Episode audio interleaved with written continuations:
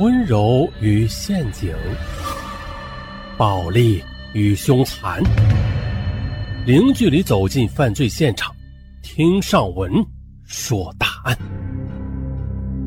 本节目由喜马拉雅独家播出。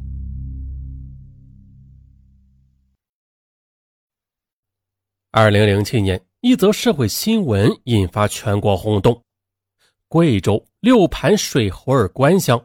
戴氏五兄弟在最小的六弟被残忍劫杀，并且警方毫无头绪后啊，这五个已过不惑之年的男人跪在母亲面前，哭着发誓一定要抓到凶手，为弟弟报仇。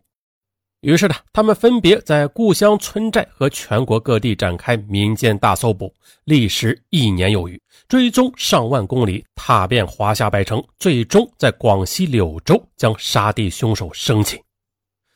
这次追凶过程中，老三戴成富是抓捕主力，是五兄弟中的神探。是的，一点都不夸张。正是他骑摩托车、坐汽车、坐火车，就像是放逐四海的蟒侠一般，最终在柳州郊区砖厂发现杀手踪迹，然后火速通知其余兄弟，大家神兵天将一般将悠在梦中的逃犯套上了冰冷的铁镣。戴成富后来向记者解释自己的追凶动机时说：“我们呢也不懂如何办案，但是我们知道杀人偿命。弟弟死了，别人不给我们交代，那我们自己给弟弟一个交代。我们是生活上的弱者，是再平凡不过的老百姓，就是不能接受弟弟就这么死了。”记者问他：“那你抓到人之后，你是什么感受？”“哼，把他抓住了。”反而不恨了，这话十分耐人寻味。二零零七年八月八日，陆凤仁在贵州水城县图庆乡图庆村吊水岩杀死了该乡石头寨村人戴云天。接着，在二零零八年九月二十四日，他又在广西柳州的一个砖厂被擒获。凶手陆凤仁说自己有两个没想到。行凶被发现之后，他原以为会有很多警车停在家门口呢，可没想到的是，戴云天的几个哥哥和邻居气势汹汹的拎着杀猪刀守在门口。二呢，是在柳州落网之后，陆凤仁他以为这下应该是刑警来了吧，可是万万没想到，又是被这几个兄弟给抓住的。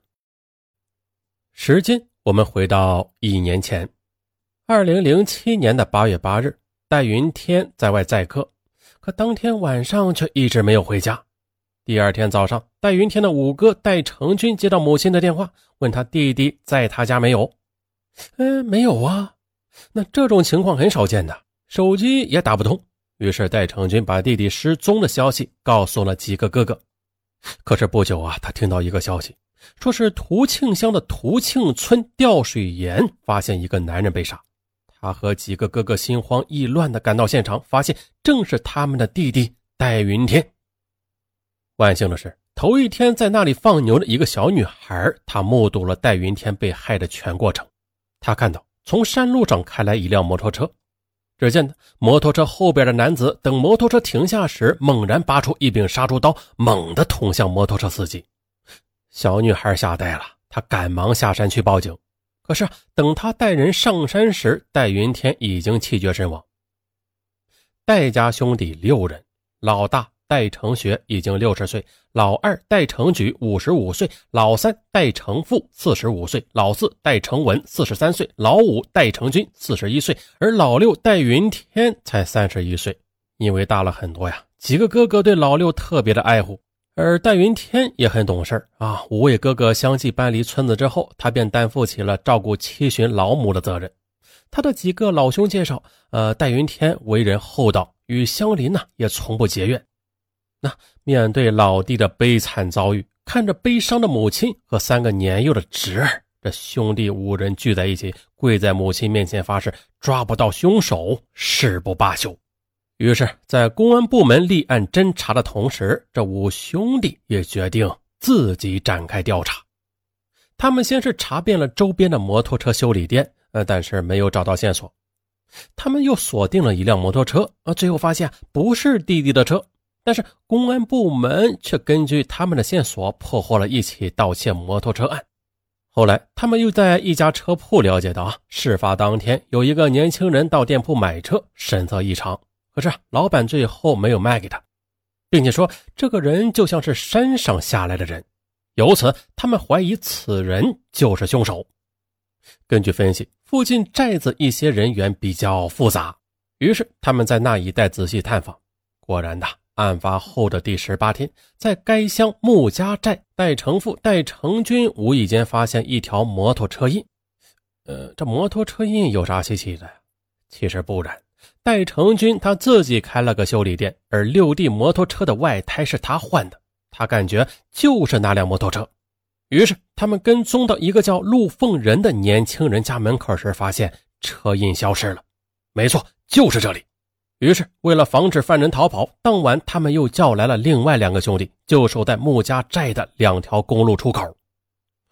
晚上大雾，雨又下个不停，四兄弟冷得难以忍受，一直熬到了第二天。四兄弟扮成猪贩子进村查找，果然在陆凤仁的院子里发现了六弟戴云天的摩托车。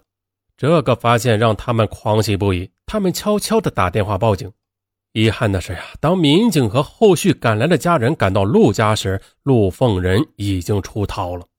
接着，警方又在陆家查出一把带血的杀猪刀，还有一件带血的白色西装。于是呢，警方认定陆凤仁为杀害戴云天的犯罪嫌疑人。可是呢，过了没多久，戴家兄弟高兴的心情也暗淡下来，因为凶手一直没有音讯。他们很快决定了，在公安机关侦查之外，也要依靠自己的力量去追捕凶手。几兄弟很快分了工，老大、老二年纪大了，不能远行，就在家发动亲友力量；老四开农用车提供经费，同时在附近查询；老三、老五负责重点外出追查。他们从公安机关了解到，陆凤仁原本就是一个车匪路霸，并且呢，曾经因为抢劫罪被判刑八年。凶杀案案发时，他刚出狱不久。就这样，他们拿着公安机关提供的嫌犯照片和协查通报，他们开始了撒网式的追查。老三带成富先后去了贵州、云南、四川、广西、山东、山西；老五带成军先后去了贵州盘县、纳雍、黔西、毕节、金沙等二十多个县市。另外，两位帮忙的亲戚则到了浙江、江苏、云南、辽宁等多个省份。啊，如此下来，一共是九个省份，一百多个县市，行程过万里。他们的主要交通工具是摩托车，贵阳、昆明、广西、四川等很多地方都留下了他们骑摩托车经过的痕迹。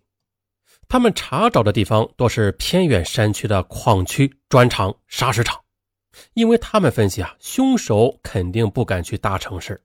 而这些地方一般可以不用身份证，容易藏匿。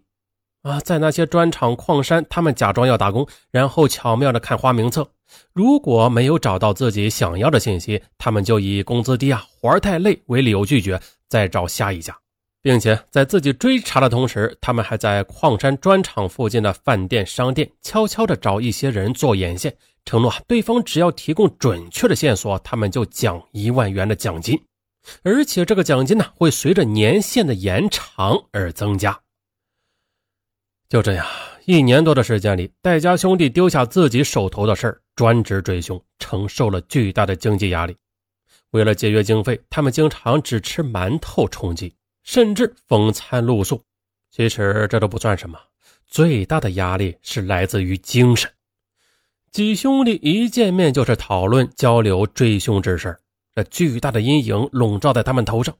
这个事情如果不了结，那他们就没有办法正常过日子。